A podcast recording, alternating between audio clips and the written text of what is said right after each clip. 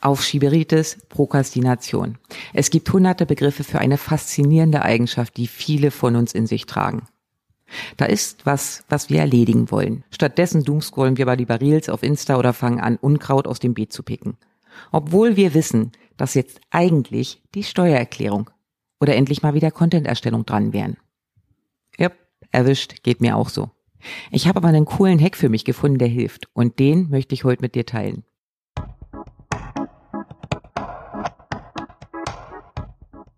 Hallo, mein Name ist Ina Mewes, ich bin freie Werbetexterin, Content Coach und Squirrel Brain.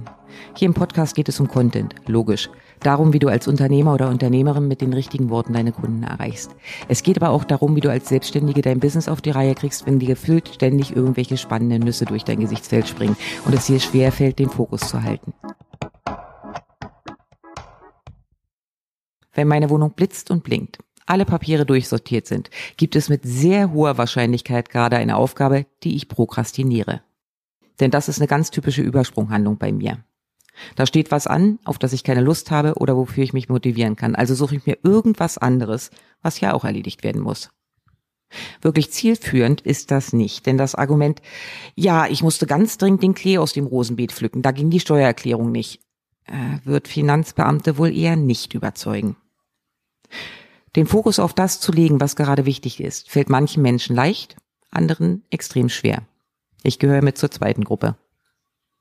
Ich kann mich noch gut an das Gespräch mit der ehemaligen Vorsitzenden des Texterverbandes, heute Berufsverband Text und Konzept erinnern, in dem wir über unsere Arbeitsweise gesprochen haben. Wohlgemerkt, nachdem wir zwei Jahre wunderbar im Vorstand harmoniert haben und sich daraus eine tiefe Freundschaft entwickelt hat. Als ich ihr erklärt habe, dass ich ein extremer Deadline-Dancer bin, aber trotzdem irgendwie alles gut in Kontrolle habe, war ihre Reaktion ein halber Herzinfarkt.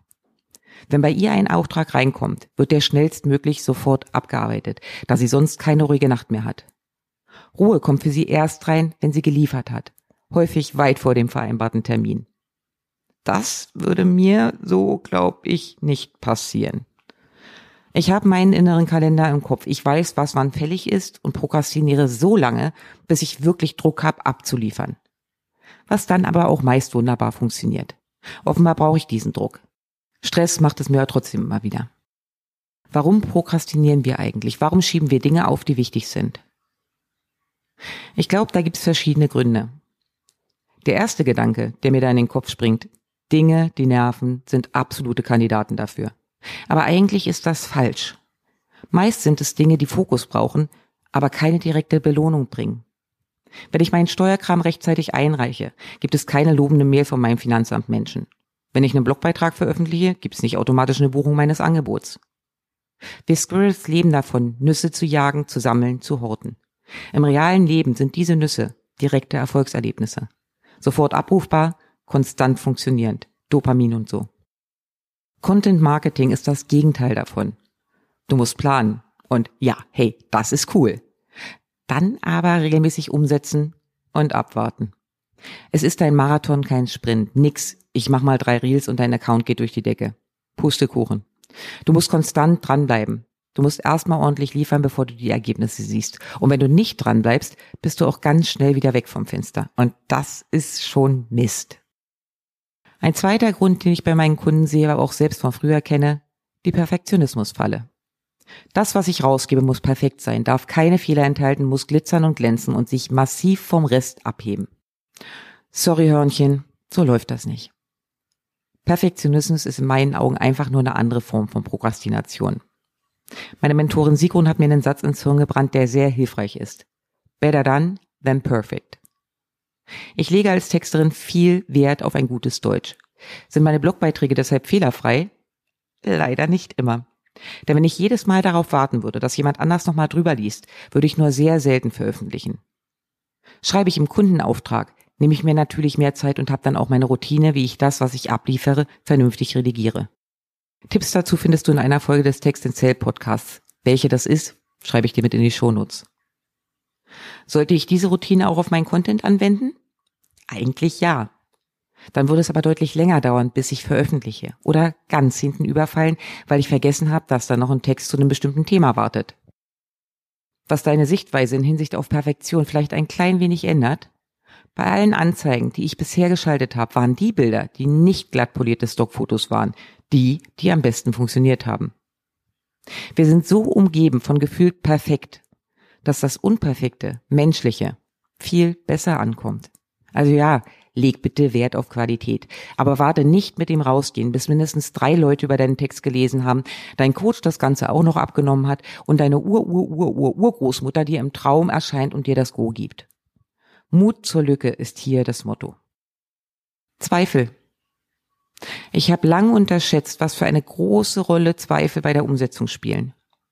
Wann gehe ich nicht all in bei der Bewerbung meines neuen Angebots? Wenn ich zweifle, ob ich wirklich abliefern kann. Warum stehen sich meine Kunden mitten in der Verkaufsphase selbst im Weg, sind nicht mehr sichtbar, schicken die entscheidenden Mails nicht? Weil sie zweifeln. Ob das, was sie rausbringen, wirklich zu ihnen passt und das ist, was sie in Zukunft überhaupt noch machen wollen. In meinen Augen gibt es die Zweifel und dann die anderen. Wenn du an dir selbst zweifelst und dich deshalb nicht raustraust, dann ist das dein kleines, nerviges Impostermännchen. Das Ding kann weg. Das steht dir nur im Weg und hält dich immer wieder zurück. Du bist gut in dem, was du tust und das darf, nein, muss bitte raus in die Welt. Ja, andere sind weiter, haben vielleicht mehr Erfolg, zumindest im Außen, sind schon da, wo du gern wärst. Aber diese Denke ist Quatsch, denn hey, mit diesem Denken würde kein Kind mehr lesen lernen, denn die in der dritten sind ja schon viel weiter. Da lohnt sich das ja nicht. Wenn du allerdings zweifelst, ob du gerade in die richtige Richtung grenzt, macht es eventuell Sinn, genauer reinzuschauen. Ganz in Ruhe, im Idealfall mit einem Coach oder einem Business Buddy. Denn wenn du aus diesem Grund Dinge aufschiebst, spricht da dein Bauchgefühl zu dir und dann darfst du da auch mal hinterhergehen. Überforderung kann auch ein Grund für Prokrastination sein. Wenn alles gerade zu viel ist, wenn du links und rechts ruderst, irgendwie versuchst über Wasser zu bleiben, dann schiebst du automatisch alles, was nicht Dringlichkeitsstufe ultrarot hat. Logisch und völlig nachvollziehbar. Das betrifft Trommelmännchen, die sich mal wieder zu viel vorgenommen haben, aber auch Menschen mit anderen Herausforderungen. Depression zum Beispiel. Da ist dann der Überlebensmodus an und damit nicht die Energie da, sich um Dinge zu kümmern, die nicht dringend notwendig sind. In dem Fall sehe ich das aber nicht wirklich als Prokrastination, sondern einfach als Selbstschutz. Damit dir in solchen Situationen nicht auch noch das Thema Content im Nacken sitzt und dich noch mehr stresst, empfehle ich vorzusorgen. Wie du das hinbekommst, erfährst du in Folge 6. Okay, die Gründe für Aufschieberitis hätten wir. Aber was ist jetzt der Heck, den ich dir versprochen habe? Ganz simpel, zwei Dinge. Zuerst einmal schau dir die Aufgaben an, die du umsetzen willst und guck, wie du die in kleine Einzelschritte runterbrechen kannst. Beispiel Steuerkram.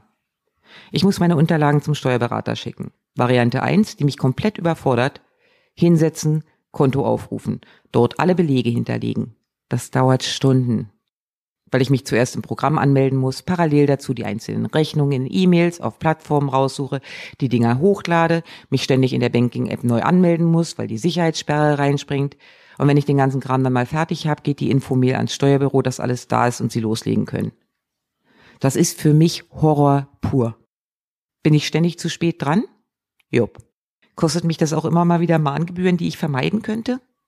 Ebenfalls Jupp. Ärgerlich, hilft aber nicht wirklich, um das nächste Mal früher loszulegen. Die Lösung? Mein Steuerbüro hat mir eine bessere Variante der Zusammenarbeit gezeigt. Ich kann mich jederzeit in ihrer Cloud anmelden, dort einfach stapelweise Belege reinladen, ohne sie sortieren zu müssen, und mein Steuermensch wird automatisch informiert, dass was Neues reingekommen ist. Ist mein Steuerkram immer noch ein Drama? Nein. Das Problem hat sich in Luft aufgelöst, da ich mich häppchenweise darum kümmern kann. Zweiter Hack, den habe ich erst vor kurzem entdeckt und er ist für mich ein Gamechanger. Steuere deine Übersprungshandlungen. Wenn wir prokrastinieren, suchen wir uns ja unbewusst andere Tätigkeiten, die auf einmal so wichtig erscheinen. Stichwort Klee im Rosenbeet. Effektiver ist es, wenn du dir regelmäßig aufschreibst, was gerade so deine Sachen sind. Also die Dinge, die wichtig sind, dich aber quälen. Am besten auf so Haftnotizen und da irgendwo aufkleben, wo du sie im Blickfeld hast. Wenn du dann merkst, dass du gerade um eines der Dinge herumschleichst und dich selbst null motiviert kriegst, probier mal einen Deal mit dir selbst. Ja, du musst den Steuerkram erledigen, das ist super wichtig. Geht gefühlt aber gerade so gar nicht. Welche von den Aufgaben auf deiner Liste wäre denn gefühlt weniger schlimm? Die Abschlussarbeit zu meinem Journalismusstudium habe ich genau so fertiggestellt. Sie war im Vergleich zur Steuererklärung das kleinere Übel. Das Tolle daran, so kriegst du nach und nach doch einiges von dem gewuppt, das sonst Probleme bereiten würde. Und das Glücksgefühl, eine dieser Hürden gemeistert zu haben, nimmt ein wenig von dem Schuldgefühl, weil du das, was eigentlich dran war, wieder nicht erledigt hast.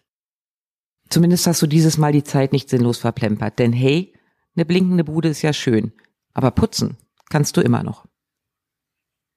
Bei Content finde ich es immer optimal, mehrere Sachen in der Pipeline zu haben, gerne in verschiedenen Entwicklungsstadien. Bei mir finden sich meist so drei bis vier angefangene Blogbeiträge in den Dokumenten. Ein paar fertige Aufnahmen für den Podcast, die aber noch nicht geschnitten sind, lungern auch irgendwo rum. Steht Content auf dem Plan und es hakt bei mir, kann ich mir so meine Übersprunghandlung aussuchen. Einen der angefangenen Beiträge zu Ende schreiben, Folgen fertig machen und hochladen oder Social Media Content für einen der Inhalte vorbereiten. Irgendwas davon geht immer. Fazit? Prokrastination ist völlig normal. Sie kann aber auch Probleme bereiten. Wenn du merkst, dass du etwas Bestimmtes aufschiebst bis sonst wohin, schau zuerst mal rein, was genau der Grund dafür ist. Fehlt dir ein direktes Belohnungsgefühl? Versuch dir das selbst zu erschaffen.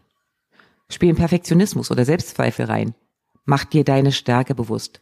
Hol dir nochmal Bestätigung von außen und das Loslegen wird einfacher. Liegt es daran, dass du unsicher bist, ob es überhaupt passt oder Sinn ergibt? Dann such dir einen Business Buddy und hol dir Klarheit. Und handelt es sich um etwas, was einfach immer wieder ein Problem für dich ist, versuch deine klassischen Übersprunghandlungen zu ersetzen, indem du eine zwar auch nervende, aber im Moment eben weniger quälende Aufgabe erledigst. Wenn du mehr Tipps rund um die Themen Content, Routine und Sichtbarkeit für Scanner und Skills möchtest, abonniere diesen Podcast. Es gibt wöchentlich neuen Input, der dir helfen wird, das Ganze passend für dich anzugehen. Es lohnt sich dran zu bleiben.